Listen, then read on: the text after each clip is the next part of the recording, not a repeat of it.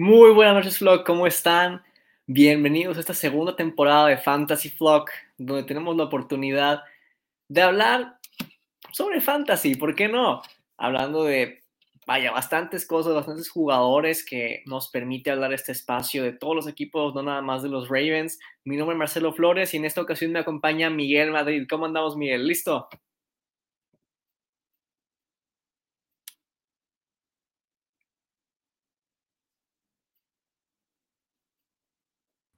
Y pues nada. No sé si me congelé yo o tú.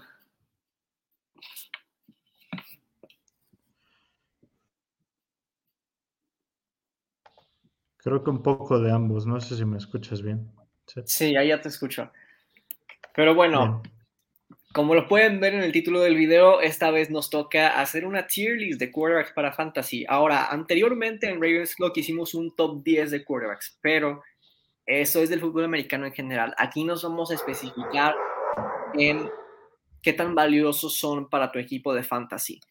La manera en que decidimos cómo hacer esta tier list fue honestamente muy simple. Cada quien mandó sus tier lists individualmente. Los pusimos como en un promedio y listo, así los acomodamos. Pero bueno, antes de empezar hay que explicar cómo funciona el sistema de puntuación para un quarterback en fantasy.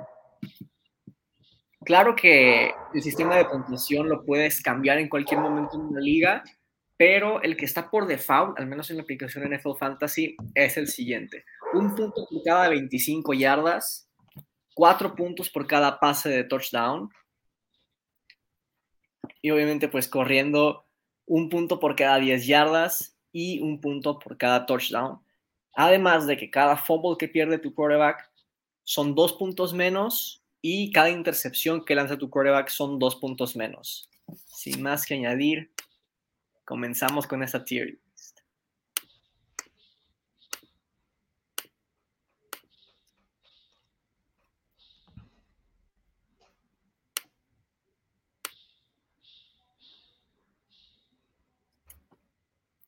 Vamos a inaugurar primeramente la tier Not in This Life. Estos son los villanos para tu fantasy. Daniel Jones de los Giants, Marcus Mariota de los Falcons, Davis Mills de los Texans, Drew Locke de los Seahawks, Geno Smith de Seahawks, Teddy Bridgewater, que si no estoy mal sigue con los Broncos, Jacoby Brissett con los Browns, Malik Willis con los Titans, Jimmy Garoppolo con los 49ers, Sam Darnold con los Panthers y Taylor Heineke con los Commanders. Miguel, ¿algún quarterback que quieras destacar aquí?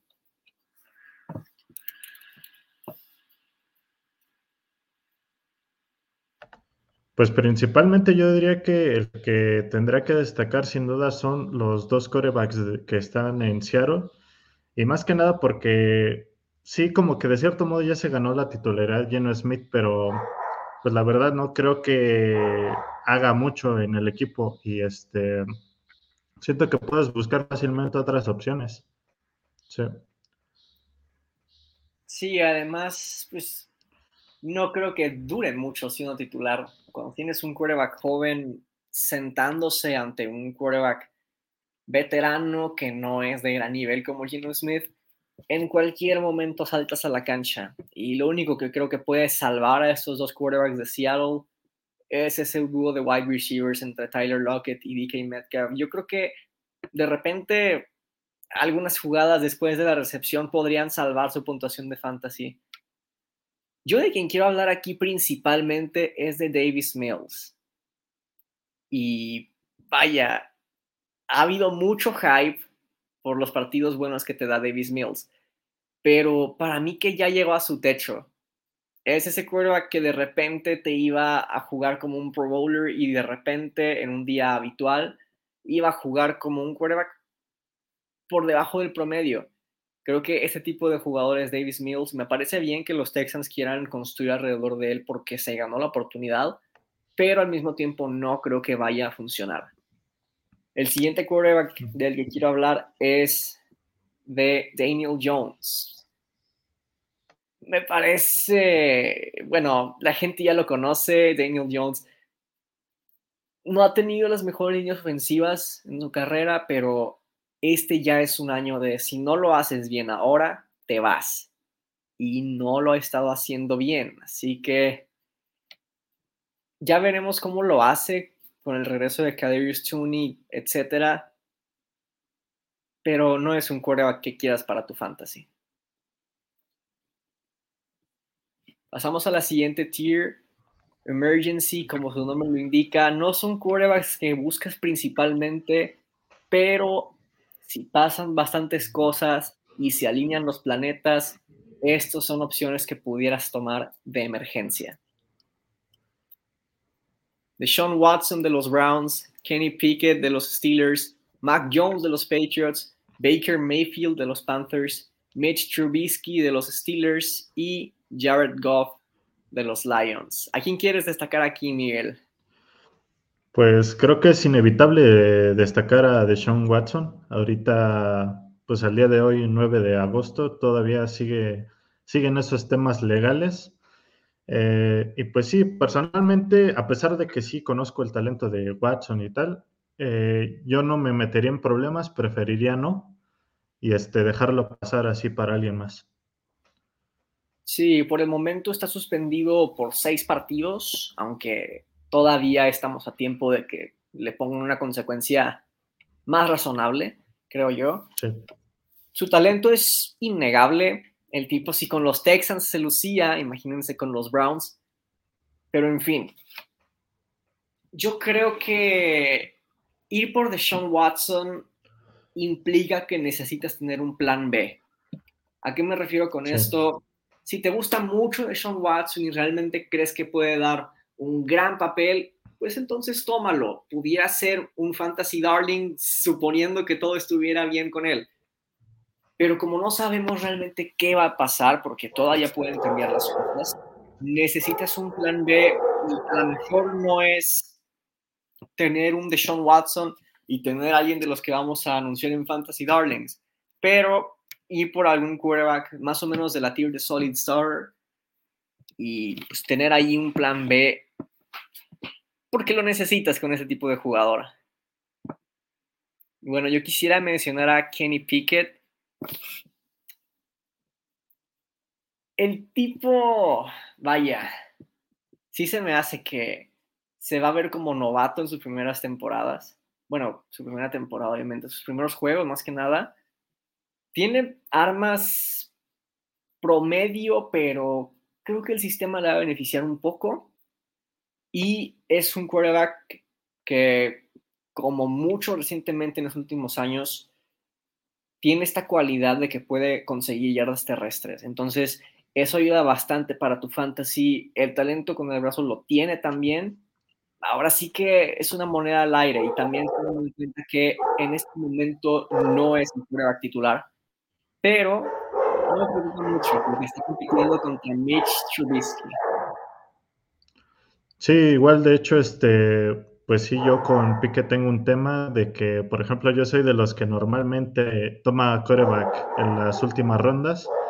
Pues sí, lo consideré un buen backup, pero pues sí, la pregunta es cuándo va a debutar. Entonces sí es un arma de doble filo complicado. Claro.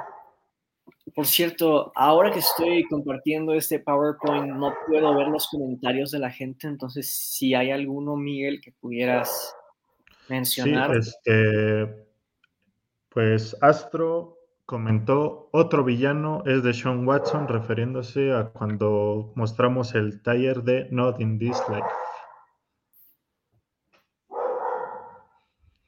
Tal vez pudiera ser. Y todavía se me hace muy poco razonable que la NFL suspenda a Calvin Ridley por apostar en partidos de NFL un año entero y de Sean Watson por, si no me equivoco, son 25 denuncias de diferentes mujeres, de diferentes víctimas de este tema más fuerte todavía. Yo no sé qué, qué tomaron en cuenta para decir esto. Pero bueno, pasamos a la siguiente tier y es la de backup no querrías a esos tipos como titulares, pero son tipos que de repente te pueden dar un buen partido en caso de que tu quarterback titular no vaya a jugar. Y son James Winston de los Saints, Kirk Cousins de los Vikings, Tua Tagovailoa de los Dolphins, Matt Ryan de los Colts, Zach Wilson de los Jets, Justin Fields de los Bears, Carson Wentz de los Commanders y Ryan Tannehill de los Titans. ¿Algún quarterback que quieras destacar aquí, Miguel? Este, yo creo que los que más me gustan de esta tier son James Winston, eh, Zach Wilson y Justin Fields, pero siento que principalmente voy a destacar a los quarterbacks de segundo año, porque sí, por ejemplo, Wilson es la definición perfecta de construir tu ofensiva alrededor de tu quarterback. Le traen a Garrett Wilson y al mejor prospecto de running back, a mi gusto, Brice Hall. Entonces, pues sí, este, al menos en el papel luce bien la ofensiva de los Jets. Y en el caso de Justin Fields, pues ya se fue Managi, llega nueva directiva. Este, siento que eso le puede dar un poco más de oportunidad a su habilidad para correr. Entonces, pues puede ser ahí un, par de sleepers, ¿no? Para tu backup. Un juego que yo quisiera mencionar aquí es Ryan Tannehill realmente quisiera saber qué tan motivado está para jugar la próxima temporada con Malik Willis esperando su turno. Puede que lo tome como una motivación positiva la presencia de, un novato que tiene hambre de triunfar y entonces se ponga a jugar bien ahí con Traylon Burks. Pero honestamente, a como estuvo la temporada pasada de Ryan Tannehill y a cómo está su situación, yo no creo que sea una opción que debas considerar, pero bueno, ya les explicamos cómo fue que decidimos en qué tiers colocar a cada quarterback y pues entre todos decidimos que debería estar como backup. Y vaya, Kirk Cousins y Tua Tagovailoa creo que tienen una situación similar, pero mucho más favorable que la de Drew Locke y Geno Smith, en la que su dúo de wide receivers van a hacer que estos tipos tengan mucho mejores puntuaciones de las que su talento te podría indicar, por así decirlo. Tyreek Hill y Jalen Waddle, literalmente el dúo más rápido de wide receivers en la NFL y uno de los más talentosos. Y con Kirk Cousins tenemos a Justin Jefferson, en muchas listas está en el top 5 de wide receivers, y Adam Thielen, que es una bestia en zona roja. Así que estos dos quarterbacks estoy seguro de que se van a beneficiar bastante de estas armas que tienen. Sobre todo con esto de que la ofensiva de los Vikings va a hacerse de primero lanzar y después correr, en contraste a como era antes. Sí, eh, Astro nos comenta, Wentz se va para villano, ya es un desecho, al igual que Fields y Tua. Pues ya de eso se trata, ¿no? De, de ver este, cómo se desarrolla en la siguiente temporada. La verdad, la, temporada anterior sí fueron, pues sí, una decepción casi. Este, entonces, sí, a lo mejor esta temporada puede ser su temporada de redención. Ahí la dejamos, ¿no? La verdad es que yo sí lo pondría más abajo y quisiera escuchar también qué tienen que decir Eric y Juanra al respecto. Por cierto, le deseamos un feliz cumpleaños a Eric. Esperemos que le esté pasando muy bien.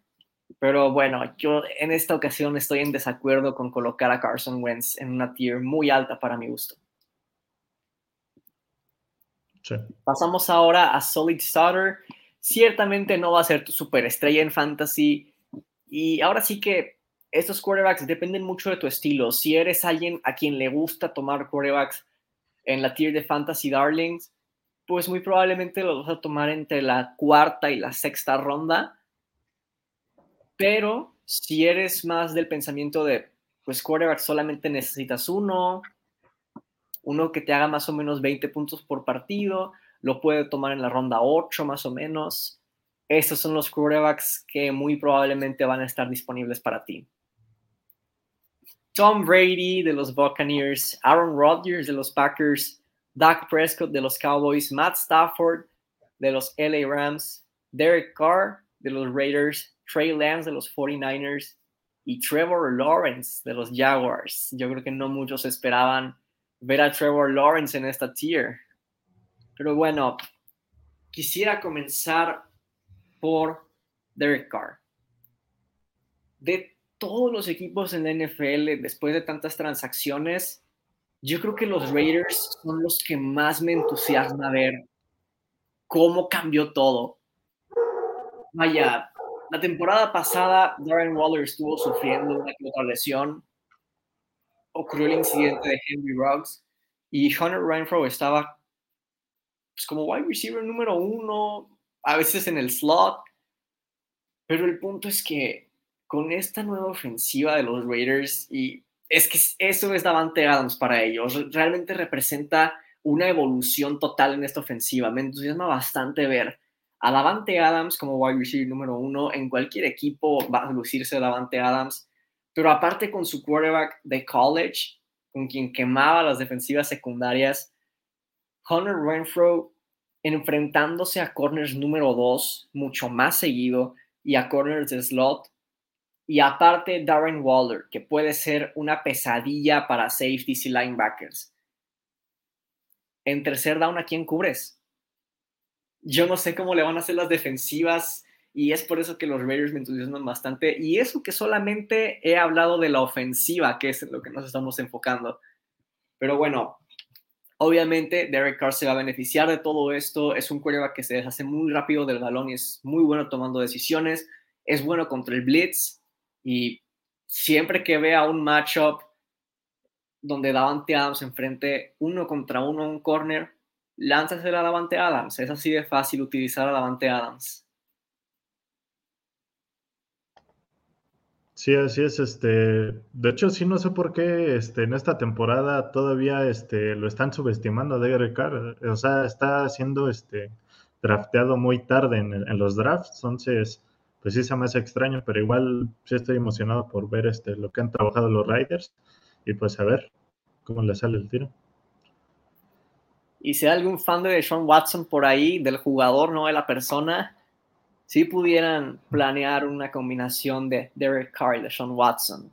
Así, yo creo que sin problemas puedes tomar esos dos quarterbacks en rondas tardías.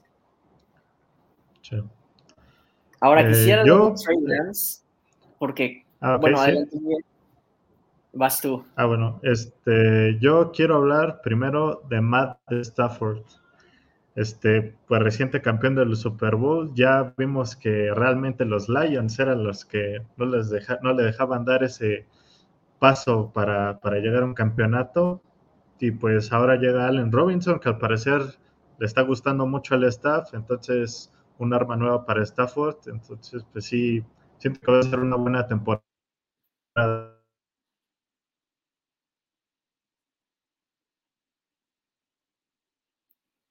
bueno, ahí se nos congeló un poquito Miguel. Pero pues sí, Matt Stafford ya en un equipo de calidad. Los Lions no pudieron darle campeonatos ni a Calvin Johnson ni a Barry Sanders, que Barry Sanders pudiéramos decir que es el mejor corredor en la historia de la NFL. Está el debate, obviamente. Calvin Johnson pudieras debatir que es top 3 wide receiver de la historia. También quiero mencionar a dos quarterbacks que son muy talentosos, pero que hay incertidumbre y son Aaron Rodgers y Dak Prescott. ¿Por qué lo digo? Ambos son muy talentosos y lo sabemos. Y en el caso de Dak Prescott, supuestamente piensan utilizar más las piernas de Dak Prescott en jugadas diseñadas para que él corra, pero quieran o no, la ausencia de Davante Adams y la ausencia de Amari Cooper van a afectar los números. Es así de simple.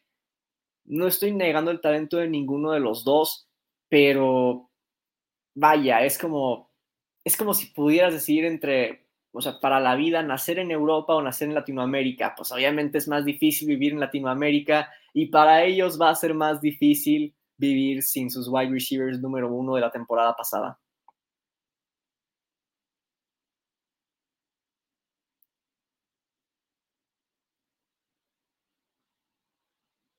Sí, y ya finalmente, pues yo quiero mencionar el caso de Tom Brady, que pues sí, o sea, es un solito tarde, pero pues a mi gusto sí es alguien que puedes conseguir un poco más tarde que los Fantasy Darlings. Y este, a pesar de que creo no va a estar listo Godwin para la semana, pues ya agarraron a Julio Jones, entonces siento que está bien cubierto ese depth. Y pues sí, estoy igual ansioso de ver qué hacen su probablemente última temporada. Entonces, vamos a ver. Ya no quiero ni usar la palabra probablemente cuando hablamos de la última temporada de Tom Brady. Ya por último, nada más quiero mencionar a Trey Lance. ¿Por qué está tan arriba? Es porque corre. No creo que sea un quarterback muy talentoso. Yo no lo pondría ni en un top 20 de quarterbacks más talentosos de la NFL, pero para Fantasy es otra historia. Y ahora pasamos a los quarterbacks que quieres en tu equipo porque los quieres, porque ellos te van a ganar partidos, te van a hacer más de 20 puntos en promedio muy probablemente. Los Fantasy Darlings. Ah, hay que aclarar que estas tiers no están en ningún orden en particular. Obviamente, pues de arriba a abajo sí importa, pero de izquierda a derecha no hay un orden. Y aquí les presentamos a los Fantasy Darlings. Lamar Jackson, un conocido entre ustedes, quarterback de los Baltimore Ravens, Josh Allen de los Buffalo Bills, Patrick Mahomes de los Kansas City Chiefs, Justin Herbert, que está muy de moda ahorita con los Chargers, Kyler Murray, quien acaba de renovar con los Cardinals, Jalen Hurts de Eagles, Joe Burrow, alguien a quien muchos de ustedes comenzarán a odiar, y Russell Wilson de los Denver Broncos. ¿A quién quieres destacar aquí primero, Miguel? Yo creo que de todos el que me gustaría destacar sin duda es Jalen Hurts, que a mi gusto es la mejor opción calidad-precio que puedes obtener este, en estos drafts de esta temporada. ¿Y cuál es la razón? Pues traen a AJ Brown y su línea es la mejor calificada por PFF, entonces pues sí estoy emocionado por ver este, lo que puede ser este Jalen Hurts. Sí, ahora sí pareciera que este es el año para Filadelfia, con AJ Brown como wide receiver número uno, en cualquier equipo va a ser un buen wide receiver número uno, pero Devonta Smith como wide receiver número dos, eso es algo que me entusiasma bastante ver.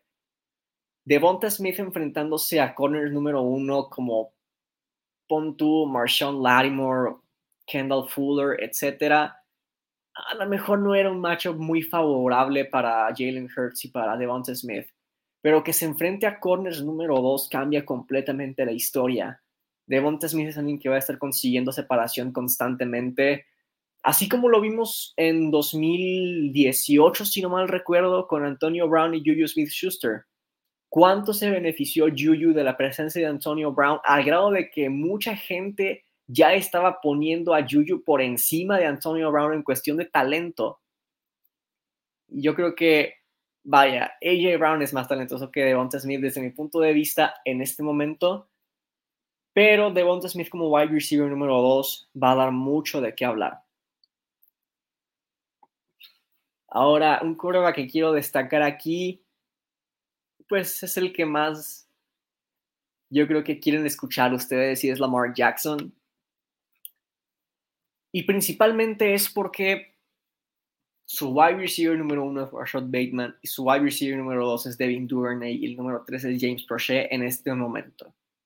Y vaya, no pudieras decir que sus wide receivers le ayudan bastante como, como le ayudan los wide receivers a Justin Herbert, por ejemplo, o a Joe Burrow.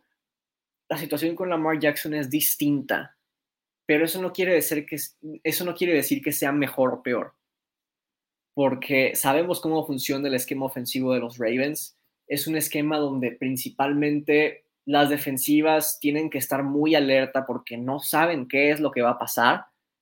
Al menos si Greg Roman no fuera tan predecible. De eso se trata la ofensiva de los Ravens.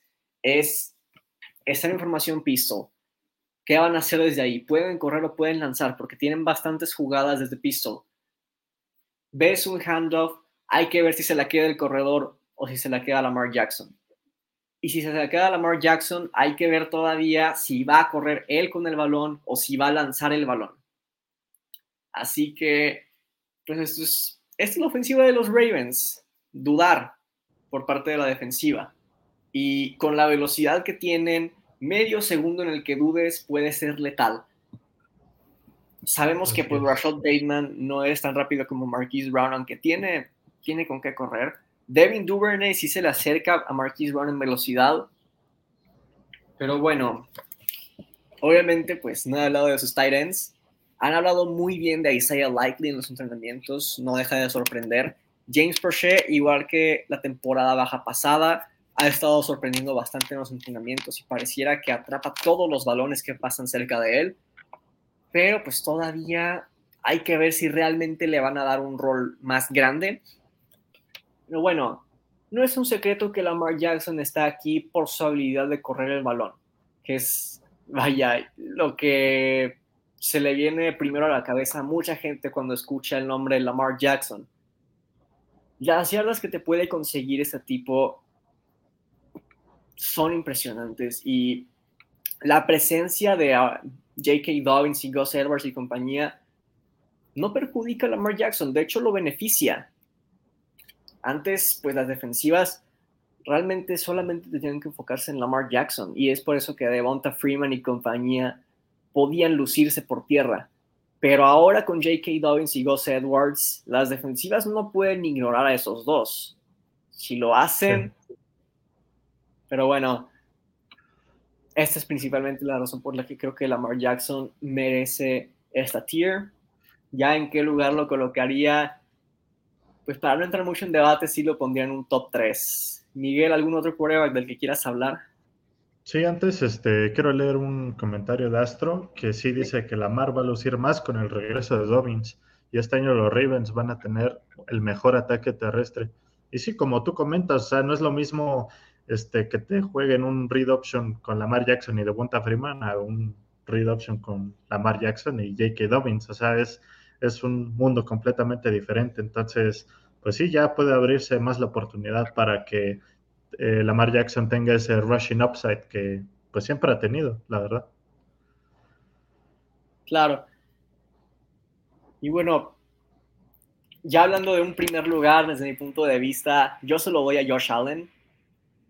El tipo es inconsistente, sí, pero juega bien, más seguido de lo que juega mal.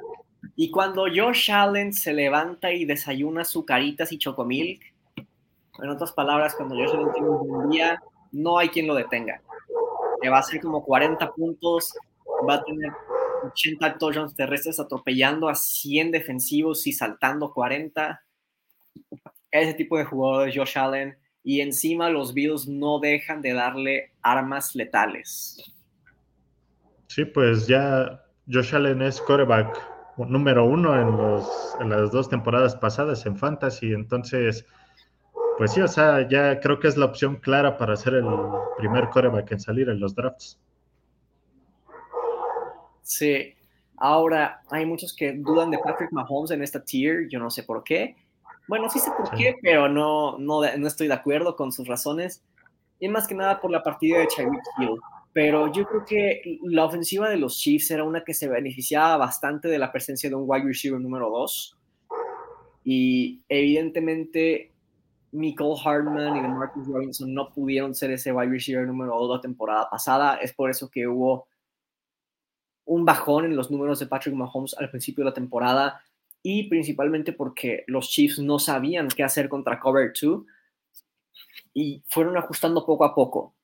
Ahora creo que tener un wide receiver 1 que probablemente sea Juju Smith-Schuster o Marquez Valdez-Scantling no beneficia tanto como un wide receiver número uno llamado Tyreek Hill, pero por el esquema de los Chiefs sí les beneficia más tener una duda de wide receivers entre estos dos que acabo de mencionar que tener a Michael Harman y Tyreek Hill. Claro que los dos son rápidos, pero enfrentando cover 2, cover 4 no le vas a poder sacar provecho a esa velocidad en todas las jugadas.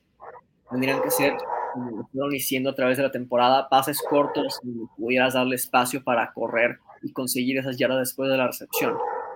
Pero creo que se beneficia más Patrick Mahomes de este dúo de wide receivers. O sea, sus números no van a bajar. Sí, como tú mencionas, pues justamente quería hablar de, Patrick Mahomes y todo ese ruido que hay alrededor de que se fue Tyreek Hill y que ya no va a ser lo mismo y tal. Eh, pues recordemos que todavía tiene a Travis Kelsey. Y sí, le cambia prácticamente su cuerpo completo de receptores. Ahora ya tiene Valdez Scadley, Smith Schuster y pues ahorita Sky Moore eh, con su selección de draft. Entonces, algo que la verdad, mis respetos para Mahomes, y ahí sí me quito el sombrero, es la habilidad que tiene para hacer esa química con sus receptores, con todas sus armas ofensivas. Entonces, a pesar de que se, ha ido a Terry Hill, creo que Mahomes es uno de los quarterbacks que tiene el piso más seguro de todos. Y hablando de química con sus wide receivers, Russell Wilson sí que sabe cómo utilizar a cada wide receiver con el que ha jugado a lo largo de su carrera. Y me interesa bastante ver qué es lo que va a hacer con Jerry Judy, con Cortland Sutton y con KJ Hamler. Aguas con ese tipo, puede ser un arma secreta para Seattle. Pero bueno, ya nada más eh, hablarme de Justin Herbert, Kyler Murray, Joe Burrow y Russell Wilson. Y les daré una opinión muy breve de estos cuatro. Se benefician muchísimo de sus wide receivers y aparte Kyler Murray y Russell Wilson te pueden conseguir yardas por tierra. Básicamente eso. Sí, aquí leo un comentario que de Astro que los Chiefs seleccionaron otro wide receiver novato, supongo que se refiere a Justin Ross o algún otro, no sé. Cubrieron bien la salida de Hill pues sí, eh, siento que siempre y cuando tengas ese cuidado para tu ofensiva, siempre va a, resultar para tu coreback en este caso. Sí, definitivamente. Nada más quiero verificar realmente quiénes son esos wide receivers. Sí, Justin Ross y Sky Moore. No me acuerdo quién fue seleccionado y quién fue reclutado como, como no drafteado, pues. Sí, pero bueno. lo agarraron. Sí. Em, pues estos, este es nuestro tier para quarterback. La semana que viene ya veremos. Todavía no decidimos si van a ser corredores o wide receivers, pero una vez sabiendo, obviamente los vamos a notificar. Y bueno, Miguel, ¿cómo te encuentra la gente en tus redes sociales? En Facebook, así como está en el banner, Miguel Madrid, y en Instagram, arroba madriado-xd. Excelente. A mí me encuentran en Facebook como Marcelo Flores y en Instagram como arroba guion bajo Marcelo Flores. Por cualquier duda que les haya quedado de este stream, ahí estoy disponible. Y pues nos vemos mañana en el regreso de Ravens Clock para hablar más que nada de qué esperamos de la pretemporada. Así que recuerden que hoy siempre somos Ravens.